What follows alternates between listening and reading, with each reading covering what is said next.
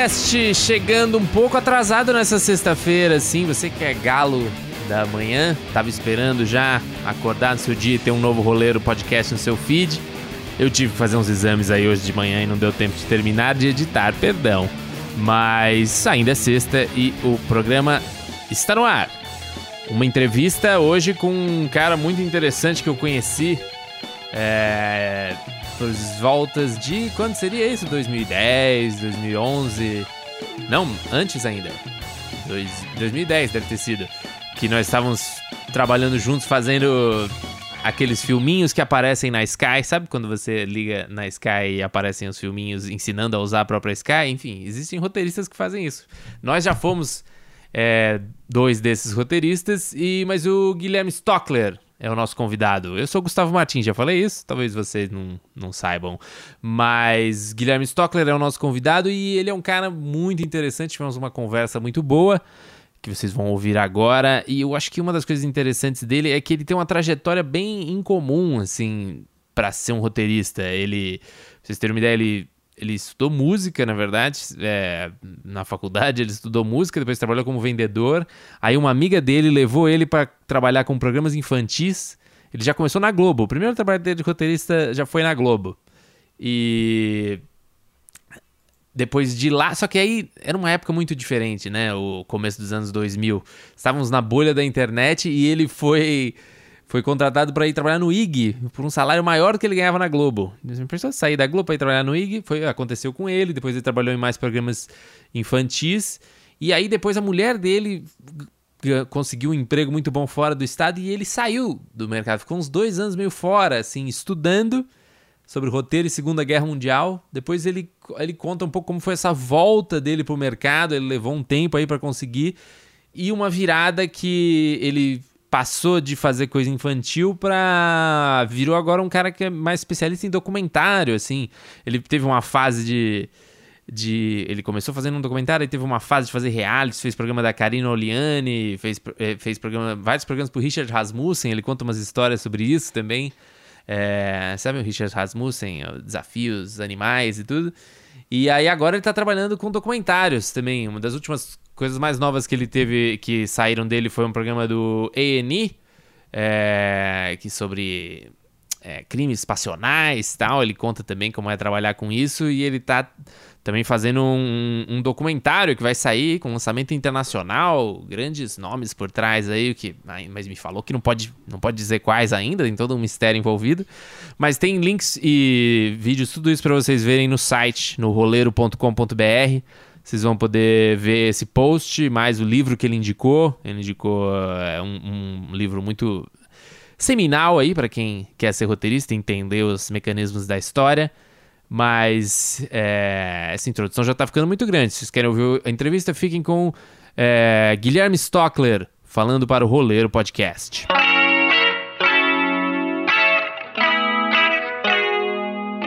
Quando você começou? Cara, assim, é uma história muito louca, porque eu acho que eu só não fui, bicho, pipoqueiro, meu, assim, meu, meu astronauta, cara. O resto eu fiz, assim. Entendi. Bicho, cara, tive, meu, loja de. Loja de óculos, loja de roupa. Eu trabalhei meu, na BMF uma época, que a minha uhum. família falou assim: ah, então, já que você não faz nada, vai trabalhar no mercado financeiro. Nossa, fazia o que na bolsa? Cara, aí fazia análise de commodities. Porque você já tinha sido vendedor. É, aí você... é sim. É, aí foi uma coisa muito curta. É, eu realmente vi que não tinha assim, tipo, nada a ver. Aí quando eu tava, vamos dizer, meu, na Rua da Amargura, uhum. assim, eu tinha dado tudo errado, meu, é, perdi o dinheiro que eu tinha e que eu não tinha. E aí uma amiga minha chegou pra mim e falou assim, cara, meu, eu acho você muito criativo. Você não quer. E foi muito louco, porque ela tinha vendido um. É, é, um programa pra Globo. A Globo decidiu fazer e ela, tipo, tava é, formando o time dela. Meu, eu nunca tinha sido roteirista na minha vida. Isso a gente tá falando de que ano? 1999. 99. 99. Aí ela falou assim, Gui, você leva jeito pra coisa, vambora. Aí eu fui. Aí, meu, meu primeiro emprego de roteirista foi na Globo, núcleo, meu, núcleo do Roberto Talma. Caramba, já começou onde muita gente quer chegar. É. Meu, então, então você foi trabalhar no Rio? No Rio. Você morava lá? Desculpa, não, não cara, meu, o Meu, os caras mandavam, meu, passagem de avião, carro, meu, tinha carro lá. Eu, cara, eu nunca. Ah, os anos 90, né? Não, Aquela é, fartura ainda. Tinha grana, assim, uhum. né? Meu, os caras ainda tratavam bem a gente. Sim, sim. Outros tempos. Bom, não, aí foi super engraçado que eu fiquei lá um ano. É, é, trabalhei com uma grande amiga minha que, assim, foi super legal. Conheci gente muito bacana e, e, foi muito louco, cara, porque meu primeiro emprego de roteirista, eu tava no meu time tinha um cara que dava aula de roteiro na Globo. Uhum. Isso eu achei surreal, quer dizer, o cara. Que ele tá, o, o, o Talmas tá falando? Não, não, o, oh. tinha, vamos dizer, é, a Globo tinha, sei lá, umas oficinas, vamos dizer, de roteiro. E um dos professores dessa oficina era, da equipe. Era da equipe. Então, tipo assim, eu tinha um cara, tipo, totalmente verde, rookie, uhum. sem nenhuma experiência, e um professor de roteiro, e um dos caras que tinham feito o sítio do Capão Amarelo do, do Geraldo Casé. Sim. Um velhinho. Sim. Que a Globo, tipo, enfim, trouxe. Que é, projeto era esse? O cara chamava Flora, é, Flora Encantada. Ah, da Angélica. Da Angélica. Sim, sim. Era uma sim. coisa de puppets. Tinha, sim, sim. Tipo, tinha uma coisa, vamos dizer, é, de ecologia. Então comecei no Flora. Aí passei um ano lá e foi engraçado que aí começou a história de bolha de internet, uhum. né? Aí a, o IG começou a contratar é, é, para fazer, vamos dizer, o conteúdo deles, vamos dizer, é, de criança. Essa minha amiga foi e me chamou. Então eu estava trabalhando na, no IG e na Globo. Uhum. O IG com aquele dinheiro. Assim, o IG aqui em São Paulo, você ficava é. indo e voltando. O IG aqui em São Paulo. Aí aquela coisa meu, sei lá, sei lá, é, meu, é, de internet jorrando dinheiro. Uh, cara, é, eles me contrataram por, tipo assim, duas vezes e meia o que eu ganhava na Globo. O IG? O IG. Olha só. Aí, na hora de renovar o contrato com a Globo, os caras, não, então, não sei, papapá, eu acho que. É... Mas o IG era o que? Era emprego de jornalismo? Era, não, era, era... É, eu era editor de conteúdo. Sei. E aí a Globo tipo, começou na. Tipo assim, acho que é, eles não, é, é, não mostraram, assim, sei lá, muito interesse em renovar. Aí eu falei, é, beleza, então é isso, a gente fica por aqui. Não, mas vamos falar com o fulano. Meu, aí eu falei assim, cara, eu já tô bem em São Paulo, já tô super bem colocado, cara, não, sabe, acho que vai ser difícil ter um, é, fazer uma carreira aqui dentro, bicho, então, assim... Aí eu saí, é, fui pro IG, cara, fiquei no IG, de lá eu fiz, meu, é, fiz Record, fiz Rede TV, depois fiz Disney Channel. Mas antes da gente avançar, é, antes da gente, vamos, vamos passar por isso tudo, mas é, você não tinha, você não tinha nenhuma pessoa que fazia roteiro? Seus pais faziam o quê? Não, cara, meu, é, foi muito louco, porque isso a gente tá falando de 1999, eu já tinha é, 20 Cara, não, não pera aí, eu tinha. Uh, eu sou de 66, bicho, meu, eu já era assim, cara, é, é, quando eu comecei a profissão, bicho, meu, eu, eu já era assim, meu. Você tinha 33 quando você começou? É, não, sim. Fiz a conta certa? Sim, eu já é. tinha filho, eu já tinha um filho de. Uh, o filho é de 90. Não, eu tinha um filho de 4 anos já. Ele tá com 22, então, assim, cara, faz, isso faz muito tempo. Uhum. Mas, assim, aí foi muito engraçado, porque, cara, é, eu comecei meu, a fazer um monte de projeto de criança. Só produto de criança, cara, porque essa minha amiga era muito forte nisso. Então, assim, uhum. eu fiquei meio que um, né, vamos dizer, sei lá, um colaborador dela né, em todos esses projetos. O que, que ela via que era é, de falar, era de não, era, você fazia assim, coisas assim? De humor, é, vamos dizer, é, de observação, cara, é muito doido isso, porque hoje em dia, quando eu olho para trás, cara, eu acho que, tipo assim, tudo que eu fiz, que eu vivi, que eu fiz de certo, que eu fiz de errado, que eu viajei, com quem me relaciona, cara, tudo o que você, é, vamos dizer, faz na sua vida tem um, um, uma certa consequência quando você decide criar histórias. Sim, sim, Então, assim, puta, eu já tive um amigo assim, ah, já tive uma, já vivi uma situação assim, já ouvi falar de uma. Então, assim, eu acho que é, é, essa criatividade que a gente vê, meu, eu tenho vários amigos que são super criativos e seriam grandes, tipo, grandes roteiristas, uhum. mas eles não tiveram saco de sentar e, vamos dizer, construir uma carreira, mas eles, assim, uhum. seriam roteiristas brilhantes. Então, assim, é, eu acho que é engraçado isso. É, é, é, muito, é, muito, é muita transpiração e pouca inspiração, cara. Eu acho que assim. Uhum. É, você não. Não é porque você é engraçado, não é porque você é criativo que você vai ser um grande roteirista, cara. Porque. Ou humorista, até. É, humorista. Às vezes as pessoas são engraçadas, mas você põe ela pra ser engraçado sempre também é difícil. Tipo, Não, é- seja engraçado agora. Aí, aí que o bicho pega. né? É, quando o Ben Stiller é, tipo, foi fazer um filme, né, mais sério, assim, É, sim, o cara também. se fode. né? Sim, sim, também, né? É. Mas, então, mas eu queria saber, por exemplo, como é que era o roteiro? Que era um roteiro de duas colunas? Esse primeiro da... Cara, foi muito Você engraçado. aprendeu lá? Era no Word? Era... É, é, é, era no Word, eu acho que assim, é muito engraçado que como, é, como no Brasil a gente não tem uma educação, vamos dizer, formal pra isso, ou não tinha naquela época, Uhum. e ainda não tem muito boa, é assim, é, não existia essa troca entre roteiristas, não existia sites é, de associações de roteiristas, cara, não tinha, era, era muito Uhum. no começo. Então assim, cada pessoa desenvolvia o seu formato. Sim, sim. E eu segui o formato da minha amiga durante muito tempo, até quando eu comecei a trabalhar na Disney, que aí era um formato, vamos dizer, tipo, sei lá. é, era um formato de roteiro americano, né? Era assim, era Uhum. uma coisa mais assim. E foi muito engraçado porque assim, é, eu sou um autodidata, entendeu? Eu não fiz nem assim, eu não Você se é, formou em quê? Cara, eu fiz faculdade de música. É mesmo? Caralho. Fiz faculdade de música, Se formou instrumentista ou Não. bacharel? Não terminei. Uhum. É, é, eu abandonei no terceiro ano.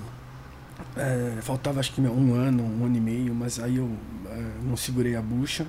Sim. Mas assim, é, era engraçado que assim, falando é, de formato, entendeu? É, Sim. eu seguia meio o que aonde o núcleo que eu tava, entendeu? Tipo, sei Sim. lá, se- na Globo tipo tinha, sei lá, um padrão, eu usava o padrão da Globo. Uhum. Se a Disney tinha um padrão, eu usava o padrão. Se a minha amiga, vamos dizer, ah, eu gosto mais do meu jeito, eu fazia do jeito dela. Então assim, Uhum. eu fui passando por vários formatos, vamos dizer, de roteiro, até que eu desenvolvi o meu, entendeu? E hoje em Sim. dia o meu é o que funciona pra mim e eu tudo que eu faço, Quando te chamam, você manda os roteiros no seu... eu mando o seu- roteiro no, no, no meu formato, que é, vamos dizer, eu faço de, na verdade, eu faço de, de três colunas. É, eu faço, vamos dizer, uma coluna de vídeo, uma coluna de áudio e uma coluna de observações, porque Sim. como eu lido bastante com com, ah, com não ficção, isso é uma coisa que a gente vai falar um pouco mais pra frente. Uhum. eu preciso deixar uma coluna ali para comentários, vamos dizer, sobre qual que é a fonte, quem tá falando isso, como tá falando Uhum. isso, entendeu? Então, assim, Coisas pra pós também, assim? é, é, coisas pra pós, olha. Uhum. É, então, assim, é, mas foi muito engraçado porque, cara, é, eu comecei a- minha carreira fazendo muita coisa de criança e era muito gostoso porque, assim, é, eu sei falar com criança, sabe assim? Uhum. É, era uma coisa. é, por isso que eu acho que. Que, é, que rolaram tantas coisas, porque assim. Coincidiu um pouco seu, o seu primeiro infantil, seu filho devia estar com o quê? Uns Com seis quatro anos? anos, Quatro, seis. é. Ah, também... Então, assim, é, foi super legal porque é, ele era o meu público, né? Uhum, assim, é, meu, a gente ia ver gravação da Nick, meu, ele pirava, tava no estúdio vendo, Uhum. sei lá, os apresentadores da Nick, né? Meu, era uma coisa super legal. E aí, uma hora, eu cheguei e falei assim, cara, eu vou parar de fazer criança, bicho, nem que eu vá pra debaixo da ponte. Só pra, gente, só pra gente pegar a sequência, você fez esse primeiro da Globo, aí você veio trabalhou no IG, e aí qual foi o próximo projeto de roteiro que você pegou? Aí, quando eu tava no IG, é, eu comecei. Não, é. Peraí, eu, eu fui pra Globo. Uhum. Aí, junto com a Globo, eu tava fazendo IG e RTV. Só que o da RTV foi super curtinho. Hum. Aí eu saí da Globo, fiquei só no IG, e quando eu fui pro IG, eu comecei a fazer ah, também ah, Eliana, Fábrica Maluca. Eu fiz, eu fiz uns dois ou três eh, assim, sketches pra ela. Uhum. Era frila ah, ah, pro programa dela. Aí Isso ela tava na Record. tava na Record, Tava na fazendo, Record. fazendo Fábrica Maluca. Uhum. Aí essa gig eh, também miou. Uhum. Uhum. E aí ah, eu fui mandado eh, também embora do IG e foi uma coisa engraçada, porque eu fui. Mandei o meu currículo eh, pra galera do Disney Channel que tinha me dado uma dica, pô, esses caras estão precisando de roteirista, eram. eh, Aí que ano a gente tá falando? A gente tá falando de 2001. Uhum. 2001, 2002. Uhum. Aí é, eu mandei o, assim, o meu currículo pro cara, o cara não me respondeu. Aí passou uma semana, bicho, eu criei coragem, fui até a produtora, entrei na sala do cara e falei assim: bicho, é o seguinte, você tá precisando de roteirista, eu tô precisando é, de trabalho. Cara, assim, faz um teste comigo. Assim, Entendi. Você foi na produtora. Cara, fui na produtora, entrei Uhum. na sala do cara e falei assim: posso falar assim? cara nem te conhecia. Não me conhecia, assim. Uhum. Virou meu amigo. Sim. Ah, bom. Aí o Podia cara. ter chamado a segurança. É. Né, Aí ele fez o teste, foi legal. Aham. Aí eu fiquei no Zapping Zone do Disney Channel. Zapping Zone, sim. Zapping Zone, meu, a gente trabalhava no, ah, no SBT, dentro do SBT. Que eles tinham é, um acordo com a Disney, tipo, tinha um programa de sábado que era ao vivo no SBT, mas esse eu não fazia, quem fazia era o meu chefe. Sim, é. E eu fazia os do Disney Channel com mais, com mais dois roteiristas. Que era gravado no SBT? Era gravado no SBT. A gente tinha um estúdio fixo, meu. E foi super legal, porque, meu, é- meu é, era uma equipe gostosa, meu, conheci um monte de gente ali, tipo, super legal. Uhum. Aí eu saí do Zapping e fui pra Nickelodeon. Uhum. Meu, um amigo meu me chamou, eu fiz três programas na Nickelodeon, fiz um chamado Nick 5, que era uma parada musical. Fiz Nick Tônico, que era um projeto original ah, do MC Fernandes, que foi super legal, cara, que eh, a ideia era ótima. Era assim, depois que fechava os escritórios da Nick em São Paulo, Uhum. tinham dois meninos e uma menina que tinham descoberto meu, sei lá, uma passagem Sei. por um buraco ali, e eles caíam no escritório da Nick e eles, Aham. e eles faziam um programa eles mesmo, mesmos, dentro do escritório da Nick, falando sobre o mundo Nick, sobre a, programação da Nick. E, Sim. e chamavam coisas. Intrusos. intrusos, né? Aham. Era meio que uma rádio piratinha deles, Sim, assim. sim. né? E aí o programa foi super bem, assim. é, E aí, no final da Nick, é, quando eu tava de saída, eu fiz um pouquinho de Patrulha Nick. Que o roteirista tinha ido embora, eu já tava lá dentro, aí eu fiz um pouquinho também, foi uma coisa de super rápida. A Nick já era onde é agora, ali É. na Barra Funda? Era ali Ah. na Barra Funda. Uhum. E aí foi muito engraçado, porque quando eu saí da Nick, a, a minha mulher foi transferida pra, um, Santa Catarina. E era, meu, um emprego, assim, que não dava pra dizer não. E eu fui com ela Isso estamos falando que ano? em 2005, 2006. E eu ainda tava na Nick, então eu vinha pra São Paulo, meu. Pegava, cara, meu, é, um carro, saía de casa, guiava, tipo assim, 50 quilômetros, deixava o carro no aeroporto, pegava um voo, Caramba. vinha pra São Paulo, descia aqui, pegava um táxi, ia até Barra Funda ter uma reunião e desfazia ah, meu Deus. essa coisa toda. Então, assim, pra ter uma reunião era uma parada de um dia, assim, né? É, os Skypes e Hangouts ainda É, não, não eram sim. tão comuns. A, não, a galera gostava do presencial. Estava do presencial, sim. Ixi, Maria. Não É. caiam nessa, viu? Mas você trabalhava de casa, você conseguia trabalhar de Eu casa. conseguia Entendi. trabalhar de ca- meu, assim, numa casa legal, com puta jardim, e eu lá, fazendo puta. Certo. E aí uma hora eu também saí da Nick e falei assim, quer saber, bicho, eu vou tirar um ano sabático aqui no sul. Porque nisso você tava emendando projetos infantis o tempo Meu, o tempo seguido. inteiro. Ah. Tipo assim, tipo, só assim. E aí foi engraçado, cara, que foi um momento da minha vida, cara, que eu fiquei um ano e meio, dois anos, lendo pra cacete, estudando pra cacete, é, cozinhando pra cacete. Sobre roteiro? Estudando roteiro ou outras muito, coisas? muito, assim, cara. Eu li um monte de coisa que, que eu achava, tipo, de filmes que eu gostava, tipo, filme, sei lá, filme classicão, tipo, filme do Hitchcock. Uhum. Aí meu, é, baixava 10 roteiros do Hitchcock. Aí ficava tipo assim, puta, olha como ele introduz o personagem, olha como ele mostra isso. Ele, Uhum. olha. Então, assim, foi, foram anos muito, assim, é, assim, tipo, é, enfim, acho que de estudo. Eu fiz um monte de frila, fiz frila pra Motorola, fiz frila pra Ering, fiz frila... Entendi, foi aquele sabático frila. É, não, assim, mas eram poucas coisas. Aham. E eu comecei a estudar também hum, há muito, muito tipo assim, profundamente sobre a Segunda Guerra Mundial. Foi tipo, Ah, em, é, em 2005, assim, eu comecei. Já se interessava antes pelo assunto? Não, não é já, assim, tipo, tinha uma coisa em casa de história, né? De sempre, tipo, ter livro de história e filmes de história e documentários, meu. E eu cresci um pouco nesse meio, então tinha uma, Uhum. sei lá, uma coisa meio mal resolvida de infância. Aí, quando eu voltei para São Paulo em, é, em 2008, eu precisei reconectar todos esses fios, né? Porque, assim, é, eu, eu acho que eu já tava ficando um pouco, assim, velho. Tipo assim, pô, eu falei, puta, cara, meu, quem é que vai contratar um, sei lá, meu, um roteirista de 30 e picos anos, entendeu? Uhum. E aí foi muito engraçado, cara, que assim, eu fiquei fazendo um monte de freela, um monte de desenvolvimento, um monte de. Mas, meu, não virava nada, assim, cara. Eu fiquei uns cinco. Cara, eu fiquei uns cinco anos meio assim, fazendo Eu fiquei um hiato, assim, tipo, sabe aquele, aquele hiato que você não dá certo e não dá errado. Sim, assim, sim. Né? Você, assim, você não faz a grana que você quer, mas. Você assim, não tá dando tão errado a ponto de desistir. É. É. Aí foi muito engraçado, cara, porque é, eu conheci um cara super legal, assim, meu, foi meio tipo assim, né? Virou amigo com dois minutos é, de, é, de, conversa, meu, e era um cara super influente. E o cara começou meu, a me indicar para Deus todo mundo. Ah, faz isso, faz aquilo, faz isso, aquilo, faz aquela bicho. E assim, de repente eu tava assim, fazendo um monte de coisa, graças a Negando o trabalho. Né? E foi super legal. Aí teve a fase é, que a gente se conheceu numa produtora, que a gente fez tipo aquele job. Uhum. E depois é, eu comecei a realmente, tipo assim, meu, a colher, vamos dizer, frutos, né, dessa de todos esses anos de desespero, assim, né, tipo, aí comecei a fazer um programa no canal Off com a Karina Oliani, que era o do jeito delas, que era ela e uhum. a irmã. Aí eu comecei a fazer Richard Rasmussen, que foi super legal. Eu fiz três temporadas dele para Nedio. É, como é que você fez essa passagem pro, pro... Aí vai entrar um pouco na pra área não ficção, tá é. é. Cara, eu acho que é o seguinte, é muito engraçado isso, assim, é, a nossa profissão pode ser muito segmentada, né? Como a gente tá falando, tipo assim, roteirista de programa de Sim. auditório, uhum. roteirista de programa infantil, uhum. roteirista de novela.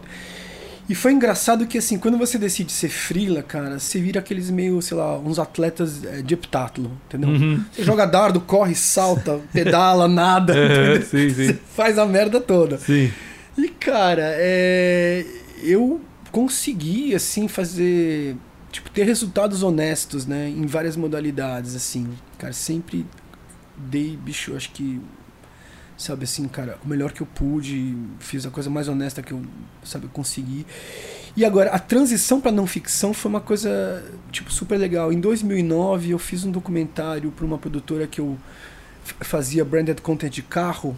O cara sempre, tipo, me chamava para fazer videozinho de carro. E aí um dia ele chegou para mim e falou assim, cara, eu vou fazer uma viagem pela Rota 66, vou levar uma equipe de. Eu lembro você falando desse, é, desse projeto. É. Vou levar uma equipe de filmagem, bicho, e assim, o diretor quer, tipo, é, quer te levar. Eu falei, bicho, na hora, entendeu? Vamos lá, entendeu? E aí eu pesquisei pra cacete a rota inteira, tudo que tinha na rota, tudo, meu, tudo que tinha de interessante, os personagens, as histórias, meu, fiz uma puta pesquisa, fomos viajar, ficamos 22 dias na estrada, saímos de Chicago, fomos até Los Angeles. Meu, uma galera super legal e, meu, ninguém se machucou, deu tudo certo, meu, uhum. vivemos histórias incríveis, cara. E aí eu falei assim, bicho, adorei essa parada. De, é, era um documentário, tinha algum objetivo para onde mostrar? Cara, não era para um canal e ele não foi pro cinema. Ele foi um projeto pessoal de um cara que, uhum. que vamos dizer, que tinha dinheiro para bancar ele quis fazer uma coisa, um livro de foto maravilhoso que ele colocou o DVD dentro do livro de foto e ele dava esse. Entendi. Ele vendeu e deu esse livro de foto para um meio de pessoas enormes, cara. E, meu, e foi muito legal, porque uhum. assim, a gente atravessou os Estados Unidos, meu, e antes eu só tinha ido pra, tipo, sei lá, pra aquelas cidades, ou numa costa ou na outra, né? Uhum. Miami, Nova York, Los Angeles. Nunca tinha visto, vamos dizer, esse lado rural, Missouri, Kansas, uhum. Oklahoma, é, meu, puta, cara, Texas, meu, a gente. A gente viajou, a gente começou. Foi quanto tempo viajando? Cara, 22 dias. Uhum. E a gente conheceu, cara, quando eu ouvia é, as histórias e conhecia as pessoas, cara, é, é, meio de arrepiar, cara. Quando você está fazendo, é, vamos dizer, documentário, cara, você está mexendo com, meu, com vida real, com fatos reais, né? Uhum. Então, assim, não é personagem, ator, cara, é o nego que tá falando, assim, sabe, da vida dele. Então, assim, é um puta respeito, é um puta. É uma coisa. E uma curiosidade, como é que você roteirizou isso? Você tinha. Era, você tinha uma lista de coisas para fazer? Você já tinha na cabeça alguma história então, é, a gente montou isso isso foi uma coisa fácil porque assim como você tinha vamos dizer um deslocamento é, natural um começo meio e fim é. e uma timeline vamos dizer então assim era a jornada de um herói, entendeu? Uhum. Que aí volta para aquele clássico, sabe? Uma pessoa fora da zona de conforto dela, um brasileiro, uhum. numa Corvette 1960, atravessando os Estados Unidos, uhum. entendeu? Então, assim, o que, que a gente fez, cara? A gente fez uma puta pesquisa. É, houve uma produção nos Estados Unidos de um cara super fera, de dois caras, um brasileiro é, e um americano. O americano tinha ganho três Grammys de produção, era um cara tipo pica uhum. grossíssima. E ele produziu os personagens. Então a gente juntou a minha pesquisa com a produção de personagens dele, fez uma coisa. É, é o que eles chamam de pré-roteiro, né? Então, uhum. assim, cara, a ficção é o seguinte: tem o pré-roteiro, que é pesquisa e pauta. O diretor leva aquilo lá para hum, campo. Não ficção, né? Você tá falando. Não. É. ficção. De não, é, de não ficção. Então o diretor foi filmando é, baseado na minha pesquisa e na pauta, mas sempre o que vem, bicho, assim, você vai construir, tipo, na verdade, um roteiro de documentário na pós, entendeu? Sim. Você, mas você vai... tava lá junto na hora pra ver, putz, isso é interessante, vai é, atrás, pergunta tal coisa. Não. Eu fiz todas as entrevistas, cara. Hum, ah, você fez? Legal. É, eu fiz as entrevistas, assim, e tinha o apoio desse gringo, que era um puta documentarista também, meu, foi uma escola, é, é assim, trabalhar com ele. E foi assim, quer dizer, na verdade, quando você faz um, vamos dizer, um pré-roteiro de, é, é, de não ficção, de documentário, cara, você tá gerando pauta, gerando conteúdo, produzindo conteúdo para você é, tirar esse roteiro depois, entendeu? Sim, sim. Na pós. Então, assim, uhum. são peças de um mosaico que vão se encaixando, uhum. entendeu? Na verdade, você pensa é, nos ingredientes meio que assim separados e como que você vai juntar. Mas assim, foi legal essa experiência do documentário da Rota 66, porque, meu, acho que é, é, é, ela me apontou um caminho onde eu seria feliz e, e, e, fui bem feliz, porque na sequência eu já fiz canal off, na sequência eu já comecei a fazer NetGeo, fiz cinco, peraí, eu fiz uh, de séries diferentes, fiz três séries para NetGeo, fiz Richard Rasmussen, a, tipo, três temporadas, foi super legal. Uhum. Uh, depois eu fiz uma chamada Câmara Selvagem com Christian Dimitrios, que é o, o, o Aventura Selvagem uh, do Faustão, aquele uhum. câmera, uhum. que é super legal também. E fiz Família Schurman, fiz a Expedição Oriente com eles também, que foi um projeto super grande e super legal. Entendi. E você não é, você não era no mercado visto como o cara, digamos, o cara da. Agora, como é que eles chamaram, por exemplo, primeiro para fazer o da Karina Oliani? Como é que chegou em você? Cara, então foi. É... Foi por causa desse documentário? Não, foi por causa daquele meu amigo que é, meu, é uma pessoa assim super querida, super influente, meu, e ele começou, é, é ele era amigo particular de, do Christian, da família Schurman, ah, do Richard, entendi, da já... Karina, entendeu? Então, assim. Ele era desse universo. Ele era desse universo. Uhum. Ele, é, ele trabalhava para esses. É, para todos esses talentos. E, e, eu comecei a fazer para um, aí o outro gostou do que viu, me chamou. Entendi. E de repente, Foi. cara, eu tava fazendo para todos esses caras. Uhum. Aí você virou o cara do, da aventura. Aí eu virei é. o cara da viagem, da aventura, dos E você ia junto nessas, nessas não, viagens todas? Não, não graças a Deus. é, eu gosto da minha cama, sim, sim, do meu sim. banheiro, da minha cozinha. Imagina que, não, né? É. Cara, eu nunca viajei, não, não, não me sentiria confortável é, em campo. Uh, eu fui uma vez para campo, não foi uma experiência muito boa. E, eu, e no meio do mar, assim, é, dormir assim, esse, esse do Rasmussen, falar um pouco dele, que, ah, não sei, é, acho que foi um dos que mais deu repercussão desses que você fez, assim, né? Que, que o Rasmussen também é uma figura, tá um pouco em TV aberta e tal. Mas como é que é o processo desse? Você já estava usando seu modelo de três colunas? Você já estava já, já, já, Aí, aí foi Mas muito o processo de um programa, por exemplo. Você decide os temas, você recebe uma, uma pauta, como é que é? Não, é isso é muito legal porque assim é, eu tive a sorte de, de ter clientes, cara, que confiam no que o cara tá te chamando é, é, para fazer, entendeu? Então uhum. assim, cara, o Richard ele é um cara extremamente inteligente, assim, vocês ficariam surpresos, cara, assim, com, meu, assim, ele... É, ele é formado uh, em economia, é, ele tem meu, uma leitura rápida das coisas, meu, ele é ele é um cara assim que, cara, quando eu conheci esse aspecto dele, doidão, sei lá. Sim, é. Tem uma imagem. Joselito da selva, é, Joselito da selva. Ele sim. não, cara, ele é um cara seríssimo, super profissional, super competente, cara. E assim, então é, ele vinha com uma coisa que ele falou assim, Gui, é, eu vou eu, é, eu vou fazer a é, a vacina do sapo numa tribo do Acre, entendeu? Uhum. Aí ele tem uma equipe de, vamos dizer, de pesquisadores uh, da produtora dele, eles faziam uma pesquisa, eu fazia uma pesquisa, a gente sentava e montava os programas juntos. Então, olha, a gente vai chegar assim, eu vou de barco, vai durar três dias, aí vou pegar um avião, aí vou chegar na tribo, aí vou falar com, sei lá, o cacique e tal, aí a gente vai sair para fazer uma caçada, ele vai usar arco e flecha comigo, a gente vai no rio pescar. Quer dizer, ele já tinha uma programação em campo que era uma base pro meu roteiro, entendeu? Sim, de coisas que ele achava interessante fazer. De coisas que ele achava que, assim, ninguém conhece melhor, sei lá, o telespectador dele. Sim. E aí, e, seu trabalho era pegar isso? Isso e contar uma história, entendeu? Uhum. E aí vinha o bruto, né? Vinha um bruto, sei lá, de 40 horas em média por programa, e eu assistia essas 40 horas para tirar 44 minutos. Uhum. E aí é muito engraçado, né? Porque você tá vendo tudo que os câmeras gravaram, entendeu? Então, uhum. assim, você, na verdade, rola até um trabalho de proteção. Sim, sim. Você tem sim. que ter uns filtros para proteger. Já viu muita coisa. Já viu muita coisa que é, não deve. É. é. Tipo assim, não em termos de, vamos dizer, de cagadas, não sei o que lá, mas é o seguinte, você tem que pegar o melhor do cara sempre, entendeu? Então, vamos dizer, se o cara fala um dado errado, você tem que saber que ele tá falando um dado errado. Se o cara se confundiu, se o cara, vamos dizer é, enfim, é, é, muito engraçado porque assim, que o Richard não levava diretor para campo, ele se dirigia. Hum. E ele tinha uma noção fodida de entradas e saídas, preciso fazer isso, eu vim daqui, eu vim dali, eu entro daqui, sim, eu sim. falo cara, ele, ele, é, ele é um diretor assim. Você escrevia cabeças para ele gravar, por não, exemplo, ele, tinha isso? Ele não, não seguia nada do entendi, roteiro, entendeu? Entendi. ele lia o roteiro, é. sabia o que ele tinha que fazer, uhum. mas assim, curiosamente, cara, o material que vinha era melhor do que o roteiro apontava. Então, assim, tipo, na verdade, cara, que, que eu tava dando para ele era uma rede de segurança. Sim, claro. Era um safety net, entendeu? Uhum. Esse é o mínimo que eu preciso para você fazer um programa, uhum. entendeu?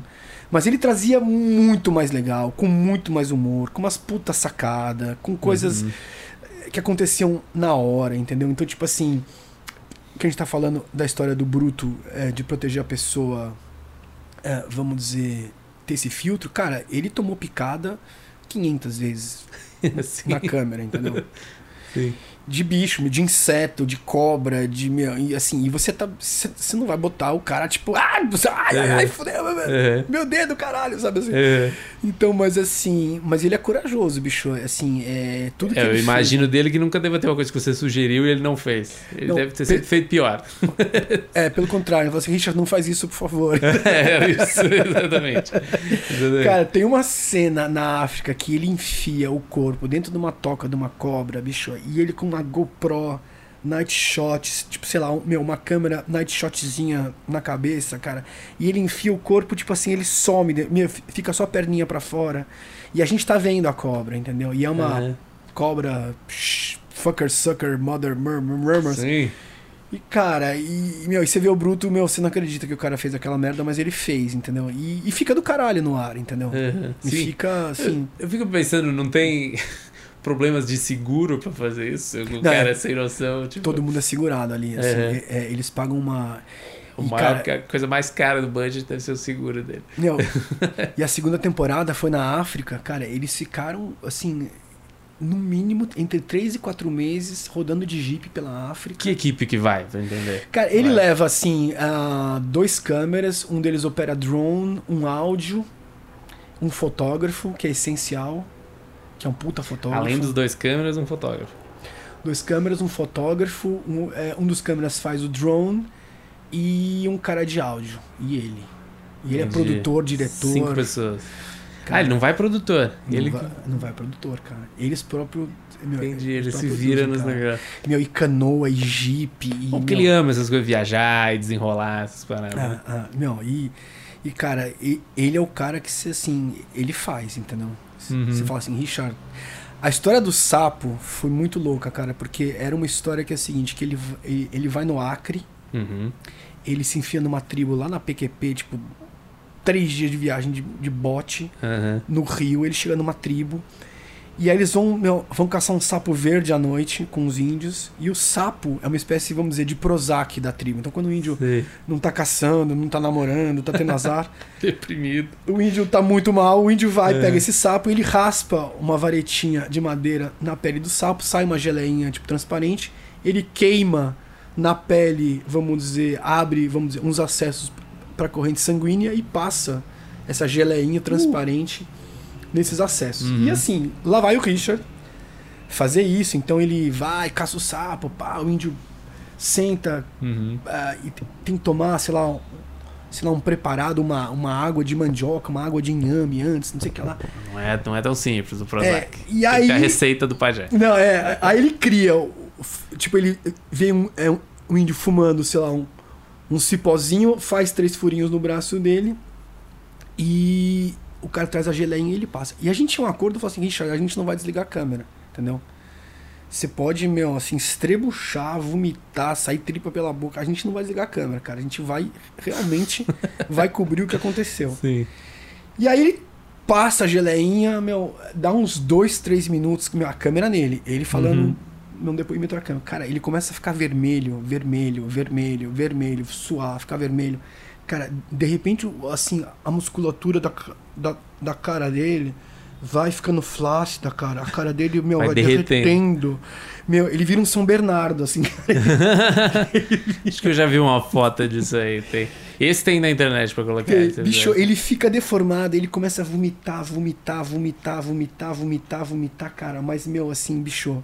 Aí uma hora os índios pegam e falam assim, bicho, vamos levar o cara. Aí ele vai até a água, ele, né, assim, sei lá, assim, ele sai caminhando, vai até a água, lava aquela história inteira. Então, assim, e é muito legal, cara, esse tipo de show dele, porque é, é, meu, é, é, ele tem uma ideia muito clara do que ele Uhum. faz. Ele fala assim, cara, quanto mais eu me fodo, mais Legal. o é programa conteúdo, fica legal, né? Entendeu? sim. Então, As assim. pessoas já esperam dele um pouco. É, não, eles querem ver o Richard se fuder ainda. E a imagem dele fugindo da pororoca, que foi um grande sucesso. Tá? Aquela... Corre, Richard! Corre! Não, Sai, assim, negão, sai, negão! essa virada virou um meme, né? Isso aí, tipo... Não, ele, ele é muito engraçado, cara, meu. É- é- ele tem senso de humor. Isso cara. era desses programas também. Era Isso era do Mundo Selvagem. Vamos salvar. Aí a Fox mudou o projeto, passou a ser Missão Américas, e aí eu saí. Uhum. É uma outra menina que- começou, sabe assim, é, a fazer. E aí eu comecei a fazer um doc pra família Schurman, que é um doc super legal que vai sair esse ano, que é o submarino que eles acharam em, Uhum. em Santa Catarina. Eles, depois de nove anos entre saber do fato, meu, eles saíram, pesquisaram, fizeram um puta trabalho de casa maravilhoso. E foi muito legal porque, assim, é, o esquema deles é assim, meu, é, pra achar um submarino desse, os docs que são feitos na Geo, sabe, assim, sei lá, na Discovery, os caras vão com um barco gigantesco de pesquisa, aquele Nautilus, Já né? custou. com brado, com grua, com É. Mini submarino. Meu, o Vilfredo achou com o veleiro da família dele, rebocando um sonar no veleiro da família dele. Enganchou ali. Enganchou em alguma coisa. Fez um suporte, cara, meu. Ele botou um suporte pro sonar e um. um- Ah, chama? olha que idiota. Eu achei que ele tava rebocando um sonar, daí achou o submarino, tipo, Não, no não, não, submarino. não, não, não, não. Ele foi procurar numa área de 200 ele já tava quilômetros. sabendo que Ele tinha já o tava submarino sabendo ali. tinha o submarino ali. E, cara, e eles fizeram meu, um esquema de voluntário, meu, de empresta aqui, pega ali, puxa ali, sabe assim, porque É. Uhum. meu, o projeto era muito interessante, né? E eles demoraram, meu, fizeram 18 saídas, meu, foram mais de dois anos ah, varrendo o Uhum. mar com o sonar até eles acharem. E eles acharam.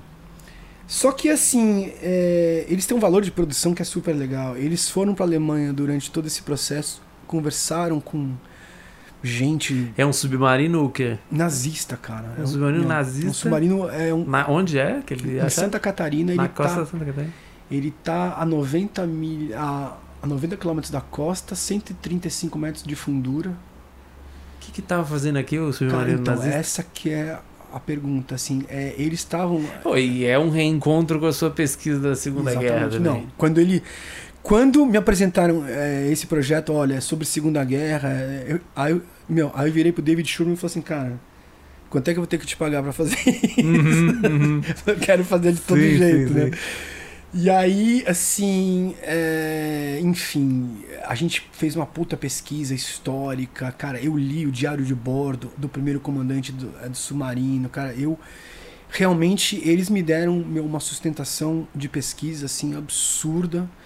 A gente levantou uh, documentos nos Estados Unidos, na Alemanha, uh, tipo, o documentário falou com várias pessoas na Alemanha e teve uma coisa que foi maravilhosa, cara. Hum que assim é, esse submarino ele foi afundado por um avião americano porque ele vem descendo do Rio de Janeiro para Santa Catarina e ele pega cinco barcos nesse trajeto. Ele pega um saindo do Rio de Janeiro, ele pega um Iguape, ele pega um Ilha Bela. Pega o que ele derrubou, ele, ele afunda, afundou ele afunda, barcos. cara, ele meu, barcos americanos? Alguns americanos, acho que um sueco, um brasileiro. De brasileiro tinha um barco só. Uhum. Né? Meu, era um americano. Cara, e o barco brasileiro, para variar, levava café, né? Ou bola de futebol, né? Ah, ele, ele foi, ele foi de sacanagem. Não é que ele tava derrubando navios de guerra, ele tava derrubando navios. Ele tava derrubando navios aliados. Ah, sim, sim. Ele tava, tipo, na verdade, era uma distração. Ele tava testando as defesas americanas na na costa brasileira. Sim. Não só, tipo assim, defesas americanas, como defesas brasileiras. Uhum. Porque quando o Brasil se alinhou, é, eles passaram a patrulhar a costa juntos. Então esse cara uhum. vem descendo em direção a Santa Catarina pela costa e ele afunda cinco barcos. Sim. E aí, logicamente, isso desperta né, o radarzinho americano. Uhum. Eles, eles fazem, sei lá, sei lá, uma triangulação pelo sinal e mandam dois hidroaviões é, achar o submarino. Bicho, e um dos hidroaviões acha o submarino. Uhum. E a gente tá falando de um avião de quase 20 toneladas, cara. É, não, é um senhor hidroavião. E o cara, quando acha o piloto americano, ele decide meu, atacar. Ele meu, mergulha com um, um trem. Uhum. Não, de 20 toneladas ele faz um mergulho. É, como absurdo. é que um avião ataca um submarino? Cara, ele faz um puta mergulho, o, o, o submarino abre fogo, uma das metralhadoras do submarino encrenca, ele sai em zigue-zague, o avião a 15 metros de altura, ele, ele é, vamos dizer, sobe... É, Arremeteu. É, encerra uhum. o mergulho e começa a subir. Ele joga seis bombas, cara. Duas bombas explodem bem no deck e as outras quatro bombas ficam meio próximas do barco. Quando o barco passa explode é, 46 jovens pro saco. Assim. Como é quem é, específica esses detalhes? Quem foi que registrou esses então, detalhes do Zig Zag? Como é que é isso? A história foi a seguinte: a família conseguiu, cara, os relatórios do navio americano que resgata os sete sobreviventes e interroga esses caras indo pro Rio de Janeiro. Sim. Na volta do Rio de Janeiro, os sete sobreviventes dos submarinos tipo são interrogados e eles me conseguiram esse é, o interrogatório. E tem uma coisa muito mais doida que isso. Na pesquisa deles, eles acharam o último cara do avião que estava vivo. Caraca. De 93 anos. E eles vão até o Novo México. Uhum. Não, é Novo México ou Arizona, cara. Eu acho que. É, enfim, eles vão até o Mas esse navio, esse submarino, deu-se como perdido. Deu-se como perdido. Ninguém foi atrás, né? E eles acham, cara, esse senhor em, meu, é, em Eu Passo, o, ele era operador de radar do avião, ele estava nesse ataque, ele tinha uma documentação e fotos de plano de voo. E lembrava de tudo. Lembrava, lúcido pra cacete, entendeu? E foi lindo, porque a gente tinha, sei lá, sei lá uma, testemunha, uma testemunha ocular. Nossa, uma puta história. De um, de um dos fatos que. Então, assim, esse doc tá em, tá em pós-produção. É, vai pro cinema, vai com... Vai pro cinema, vai para festival, tudo. Uhum. Vai, ser um, vai ser um doc, assim, bem. É, é, vai ser um doc. E tá linda a história, cara, porque, uhum. assim, na verdade, é, é, uma, é uma busca por um tesouro, assim, que. Né, os Schurmans já deram três voltas ao mundo, já navegaram. Cara, meu, de repente tem uma coisa, meu, no quintal da casa deles. Sim, é. Porque, meu, são de lá, né? Eles, é, são... eles são de lá, entendeu? Então, uhum. Então, tipo assim. Cara, foi uma missão totalmente atípica para eles, mas eles trataram como eles tratam do jeito deles, entendeu? Uhum. Com, meu, simplicidade, uhum. pesquisa e, e sei lá, um puto planejamento. E aí eu fiz essa série grande deles também, que é Expedição Oriente. Uhum.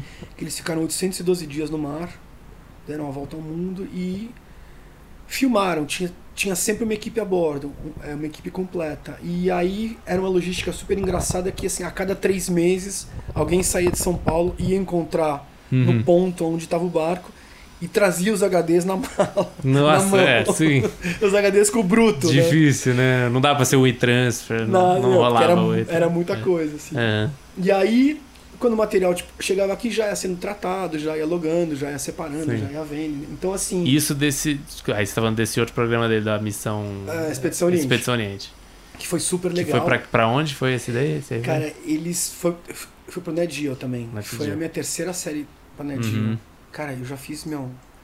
Se somar tudo que eu já fiz pra Net Geo, cara, meu, assim, dá um. Uhum. Dá um número grande, assim, de, de episódios, assim.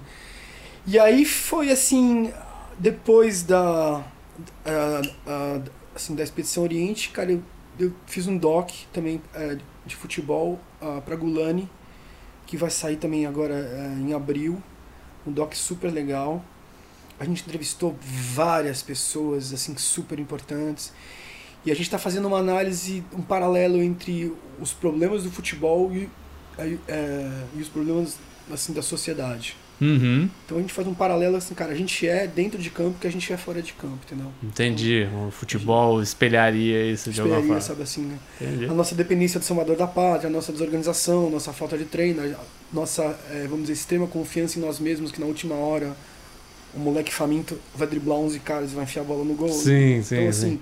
todos os nossos vícios políticos, assim, é, Deve ter bastante coisa sobre o 7x1 também. Tem. Bastante. Não, o filme é. é, é. o filme, assim, quer dizer, o 7x1 seria a nossa. A, a, a, o nosso momento mais baixo na história, a nossa fratura, a nossa quando a gente você pega o carro e bate no muro a 200 km por hora. Uhum. E a gente faz uma análise de que assim os alemães também sofreram uma derrota numa semifinal em casa em 2006 para a Itália, foi 2 a 0 como que eles reagiram a isso, entendeu? Uhum, uhum. A, a, assim, a naba foi a mesma. Tudo bem. É um, um, pouquinho menor. Uma naba de dois, uma, é. sei, lá, sei lá, meu, uma naba foi bitola 2, uma é. minha outra foi bitola 8, entendeu? Mas é. assim, mas cara, como, como que eles reagiram depois disso e como que a gente reagiu, entendeu? Então assim, a comparação que a gente faz entre, o, é, entre a reação da Alemanha e a reação do Brasil mostra que povo eles são e que povo a gente é. Como é que vai chamar? Chama é, a reinvenção do futebol arte. Uhum. Assim. E a gente, meu, a gente, a gente conversou com uma galera muito da pesada, assim, muito da pesada, assim, foi foi muito legal assim a produção. Uhum. Assim. Agora você vai ser o cara do esporte? Tá... Não, cara, não. eu, eu amo futebol, assim, é, me considero um cara muito mais do que um leigo, assim, eu, eu sei discutir futebol, vamos dizer. Poderia estar numa mesa redonda com o Chico Lang, com, com, com, com, o Flávio Prado. Entendi. Não faria não, feio. É, não faria feio. Uhum. Não ia ser tão histérico que nem o Neto, mas assim. mas assim, é, então. É muito engraçado porque assim. É, a, se a gente, tipo, pegar essa soma toda, entendeu? Eu tô. É, eu tô agora, tipo, muito forte dentro de um segmento de documentário uhum. que no Brasil é, é um mercado que está uh, se revelando legal. Uhum. Acho que assim o que a gente não tem de projeção no cinema, como a gente tem, sei lá, de repente é, em animação, né? Cara, é muito louco isso, assim. O brasileiro é muito mais cotado para fazer animação Sim. do que para fazer cinema. Uhum. É, é, muito louco, assim, né? Quando uhum. você. Cara, é, tem muito mais, vamos dizer, é, pessoas mundialmente relevantes do Brasil é, em animação Sim. do que em, long, em longa-metragem de ficção. Mas, assim, uhum. isso tudo volta para uma discussão que é muito doida de que é o seguinte, que no Brasil eu acho que a gente não tem uma formação muito boa para roteirista. Eu acho que assim Sim. já melhorou muito. No, no, na minha época não tinha curso, não tinha escola, não tinha workshop, não tinha Rio Content Marketing, não tinha roteiristas gringos vindo é, é, assim pro Brasil, entendeu? Então assim eu acho que é, quem é roteirista hoje em dia jovem tá pegando um caminho muito mais legal, muito mais confortável, muito mais fácil, muito mais assim. É, você pode baixar filmes, você pode ver filmes no Netflix. Então, assim, as fontes que, que hoje em dia você tem para beber uhum. são muito maiores, muito mais amplas. Então, assim, é, é, engraçado isso. Assim, o Brasil tem uma carência de roteiristas, tem uma dificuldade de produzir bons roteiristas. Isso quem está falando não sou eu. Assim, é, é uma coisa que a gente ouve frequentemente de pessoal de canal. Assim, eu tenho. Uhum. Uh, duas pessoas diferentes que, que eu conheço foram levar uh, projetos para Netflix agora. E a Netflix, assim, é, fez a mesma crítica para os dois em momentos diferentes, em locais diferentes, em situações diferentes, cara. É assim, como é difícil achar bons roteiristas aí no, uh, uhum. no país de vocês. E assim. Mas o que eles querem dizer com bons roteiros de pessoa que não, que não domina a forma mesmo? Cara, eu acho que assim, a grande queixa deles, e assim, e eu, e, e eu acho que eles estão certos no ponto que eles levantam, é que é o seguinte, que o Brasil tem uma escola de roteiristas que vem muito mais uh, da TV para o cinema do que nos Estados Unidos, que foi do cinema para TV esse boom de séries, esse boom de produções, hum. os orçamentos de série terem uh, uh, crescido tanto nos Estados Unidos nos últimos 15, 20 anos, entendeu? Dessa migração da mão de obra do cinema para a TV que tornou as séries absolutamente muito mais legais do que elas uhum. sendo feitas. E no Brasil a gente tem uma coisa inversa, cara. A gente tem uma coisa tipo assim, é, gente que está fazendo Zorra Total ou uh, Grande Família ou enfim, alguma coisa que arrisca.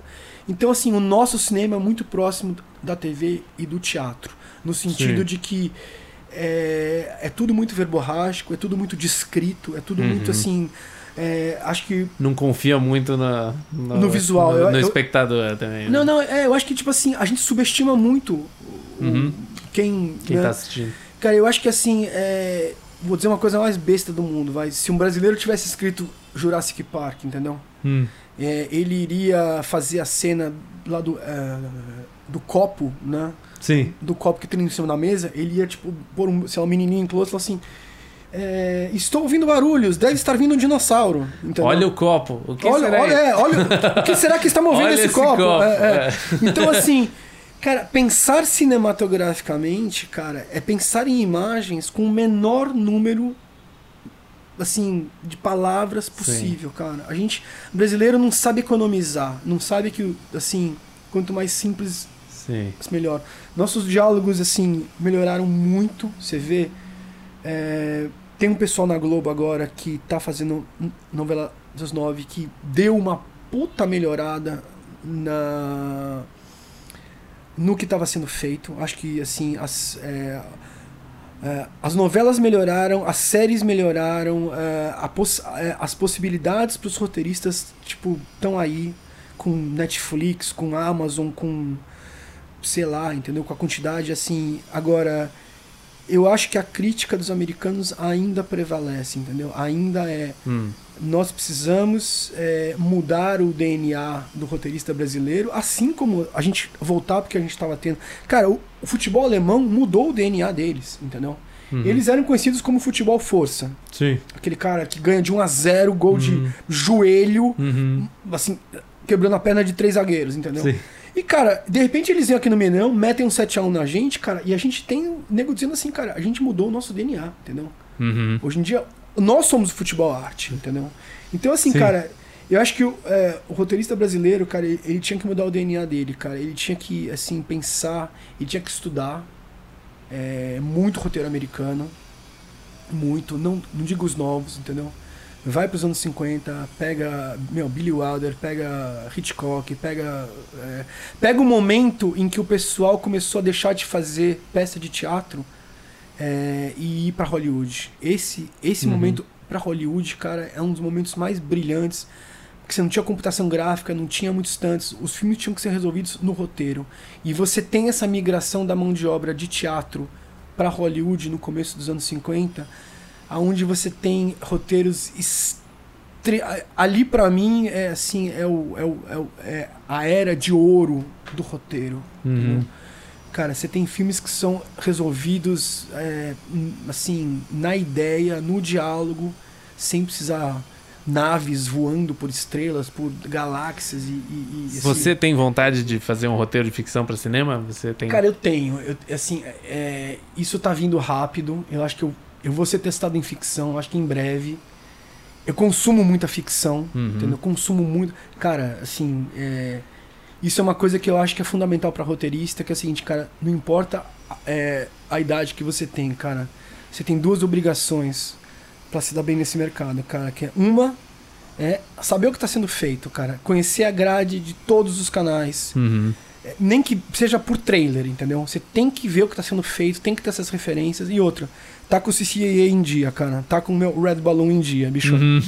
Tem que saber falar inglês, cara. Não existe, não existe uma pessoa é, é, pegar um job se ele tá disputando com uma pessoa que fala inglês e ele não fala. Assim, não vai rolar, entendeu? É, eu, é, por trabalhar muito com canal é, gringo, eu faço defesas de informações em inglês. Eu, Uhum. cara, assim, não é você ser fluente, não é você ser um, um Shakespeare, entendeu? Mas é o seguinte, cara, até não só no sentido de responder pelo que você faz, mas no sentido de colher informações, cara. Eu acho Sim. que, tipo assim, o seu universo é uma bola de gude se você fala português, o seu universo é um, um- o, o, o, planeta Terra se você fala inglês. Então, Sim. assim, as fontes que eu bebo, os livros que eu leio, ah, os depoimentos que eu, que eu vejo, os outros trabalhos sobre os mesmos temas que eu faço análise, entendeu? Então, assim, quando você sabe inglês, você não está pensando numa cidade, você tá pensando numa galáxia, entendeu? Sim. Então, assim, cara, CCA em dia, galera, pelo amor de Deus. Não, não fujam dessas É, aulas, não. Não legal, fujam do então- pau, galera. assim. Então, seus Cara, tive uma próximos. experiência muito doida também no final do ano passado que eu fiz a, pro ENI Até que a Morte nos Separe. Que é a terceira temporada dessa série, que é uma série de sucesso dos caras, e é sobre crimes passionais. Sim, E. É... uma versão nacional. Uma versão nacional. E a, a pessoa que, que conversou comigo, ela falou assim, cara, a gente, duas meninas fizeram a primeira e a segunda temporada, quer dizer, uma menina fez. a- E, bicho, rolou uma história de que, assim, é muito pesado, cara, você, porque a gente lê os inquéritos, entendeu? Sim. A gente recebe cópias, Uhum. assim, do material inteiro colhido, entendeu? Então, cara, são fotos bem gráficas, são histórias bem tristes, assim, são. Cara, é assim. Depois que você faz, meu, você lê, né, o, sei lá, o material que você tem que fazer o roteiro, meu, você tem que ver, tipo assim, 40 minutos de galinha pintadinha. Sim. pra tentar limpar um pouco. Tem que passar uma cândida Pra pra, não limpar o sangue do suicídio, né? cérebro. É. Mas assim. E, e, cara, e foi muito legal essa série. Que foi um desafio grande pra mim, cara, que assim, quando você vai fazer uma série que já tá consagrada, que já existe um formato, que já tem uma expectativa de todo mundo como a coisa vai funcionar, e você tá vindo pra simplesmente olhar aquilo e falar assim, bicho, é dessa maneira que deve ser feito e dessa maneira que Uhum. assim, era só seguir o, o que já tinha dado certo, entendeu? Sim, sim. Mas é engraçado que assim, existe uma é, é, inquietude, entendeu? De você falar assim, cara, mas eu não vou nem ter um, meu, um espacinho, né? Pra, Sim, colocar alguma né, coisa minha Pra ali. colocar uma coisinha minha, cara. E, e foi engraçado, assim, que é, eu, é, eu encarei essa série com, com, com uma certa vontade, né? De, sei lá, de fazer uma coisa diferente, assim. E eu dei uma subvertida. Ah, houve espaço pra isso. É, eu dei uma. Eu, assim, fui muito em cima do que já tinha, dei uma estudada Uhum. no formato de roteiro que tinha estava sendo feito e eu consegui criar uma coisa diferente em cima desse modelo e que eu acho que deu um resultado super legal, porque a produtora ficou contente, o canal ficou contente, cara, assim, tipo, é, é, é difícil você receber algum tipo de elogio, assim, é, não é uma coisa muito frequente, não é, não é, não é uma coisa que você espera, não é uma coisa que você faz o, o seu trabalho para ter Uhum. esse tipo de coisa, eu não faço, entendeu? Sim. Mas é legal quando rola, porque eu acho que eu acho que assim, para você se destacar, eu acho que tipo tem que ter sempre um, um treco assim, meu, um ataque pessoal, assim, um, um enfoque pessoal, Uhum. ou na pesquisa, ou no formato, ou e é uma coisa, e é uma outra coisa, cara, que a gente tava falando de diferença, vamos dizer, de, é, de roteiro brasileiro, sabe assim, sei lá, de roteiro americano, que é o seguinte, é, a questão é, de formato, entendeu? Eu acho que o roteirista brasileiro, cara, ele precisa re- re- realmente estudar é, a questão do formato e, Sim. e não ter vergonha, entendeu? De aplicar ah, coisas que dão certo. Tipo assim, eu acho que o Vogler, o, o, Jornada Não. do herói. é, o Uhum. Rider's Journey, cara, eu acho que é, a jornada a, do escritor. Né? Ah, do escritorato, assim. Que é feita em cima, tipo, da é. jornada a, sendo herói, cara. E eu acho que, tipo assim, de todos os livros que eu já li e que não foram muitos e que eu não gostei, porque não existe você ensinar, cara, Sid Field ou Doc Comparato, hum. ou, cara, não existe um cara, tipo assim, chegar para você e falar assim, olha, é, você põe essa isca, é, é, esse comprimento de linha, uhum. a vara tem que ser. Cara, assim. O que você tem que entender é muito mais é, é, complexo do que fórmula, do que uma fórmula, entendeu? Uhum. Esse eu acho que é o único livro que um roteirista precisa ler, cara. Ju, juro por Deus. Jornada assim. do escritor. É, é do, de um cara chamado Christopher Vogler. Ele foi uh, script doctor em Hollywood, ganhava uma, meu, uma fortuna para aparecer e ele fez um mapeamento de genoma de uma história, entendeu? Ele abriu o DNA de uma história e falou assim, cara, esses são os elementos que devem ter na sua história. Não existe uma fórmula certa para você combinar esses elementos, mas que eles precisam estar tá lá, eles precisam estar tá lá, entendeu? Uhum. Então assim, cara, eu li Sid Field, eu li uma, algumas coisas do Doc, eu li é, eu li um livro da, da American uh, Film Institute que foi bem legal também. Uhum. Mas assim, o que eu acho que é, esse livro ensina o, o, o, do que assim, se você usar esses elementos, a tua história vai dar certo. Uhum. Se você tiver esse sal, essa pimenta, esse. E você pensa nisso mesmo fazendo um programa de não ficção, tipo esse de casos passionais? Ou... Cara, é assim.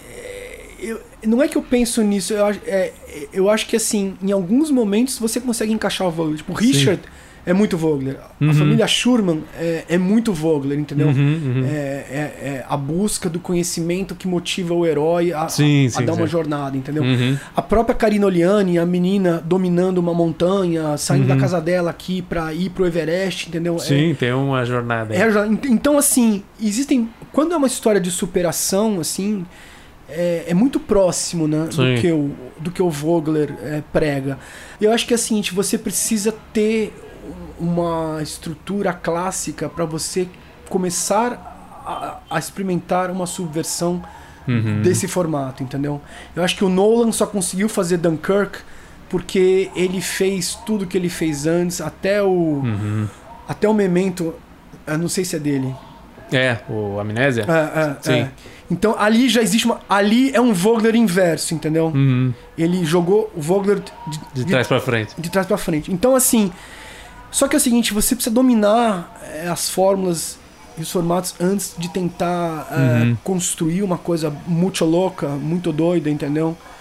E eu acho que tem muito a ver com que uh, aquela queixa que, que, a gente estava dizendo lá para trás uh, uh, que os americanos fazem, cara. Eu acho que, tipo assim, existe uma deficiência teórica no roteirista brasileiro. Uhum. Existe uma existe uma uma dependência muito grande visual de teatro e de TV. Existe uma deficiência teórica que assim que eu acho que as faculdades, pelo que eu converso com pessoas que é, sei lá que se formaram assim, sei lá, em faculdades de RTV que uhum. nos cursos de roteiro que são dados, nos, nos assim, workshops, entendeu? Uhum. Eu acho que graças a Deus a gente está começando a ter uma geração é, é, de roteiristas onde esse problema está sendo, uh, vamos dizer, trabalhado. Eu acho que assim, hoje em dia, você pega umas séries que são feitas aqui no Brasil e que assim é, a gente está começando um trabalho que os mexicanos já fizeram, que os argentinos já fizeram, que assim é muito louco pensar que o cinema do México e da Argentina é muito mais relevante do que o nosso cinema. É verdade. Sabe? Sendo que estatisticamente, numericamente, tinha que ter tinha que ter melhores filmes aqui, né? Só pelo Qual é o tamanho do é. mercado deles lá e qual que é o tamanho do nosso mercado? Pega número de roteiristas, entendeu? Hum. Assim, agora eles têm assim é um, uma, uma coisa na veia. Sei lá, a gente tem para música, a gente tem para futebol, a gente tem para samba, uhum. a gente uhum. tem para ser simpático, entendeu? A sim. gente tem uma, né, assim, a gente tem uma vocação brasileira. Sim, sim. Agora eu acho que assim, e não é uma questão de ter ou não ter dom, que não existe ter ou não ter dom. Existe desenvolver. Entendeu? Eu acho que você vai ser um, um bom roteirista se você trabalhar muito, não negar trabalho, entendeu? Uhum. Pagar assim, ser o primeiro a chegar e o último a sair, entendeu? É, eu eu tenho, graças a Deus, assim, a chance de monitorar algumas pessoas que me procuraram, que trazem coisas para mim ler e analisar e eu converso e assim eu tenho uns quatro, cinco roteiristas uh, juniores que mantêm contato comigo. Então, ah, preciso passar um orçamento, ah, como é que eu faço isso, como é que eu faço aquilo, Sim. entendeu? E esse guidance, né, que eu acho que assim, falta um pouco de solidariedade. É, né, espalhar um pouco ah. esse coisa, porque parece que cada projeto é um outro, é uma bolha nova, né? Ninguém nunca se viu ou faz do seu jeito e não, não, tem muito comum trocar é, experiência. Não, e é muito louco porque assim, é, eu tô trabalhando com as mesmas pessoas assim, há 15 anos, entendeu? Uhum. Então assim, quando você fala assim, puta, existe panelinha?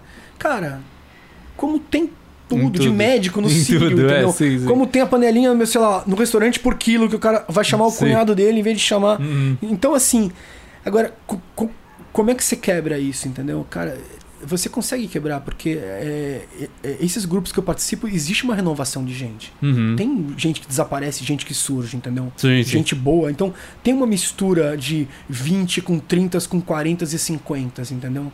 Existe. Agora, assim, o que eu sinto aqui no Brasil é que a gente vê é, um outro roteirista como nosso competidor, entendeu? Como, ah, esse cara vai pegar meu trabalho.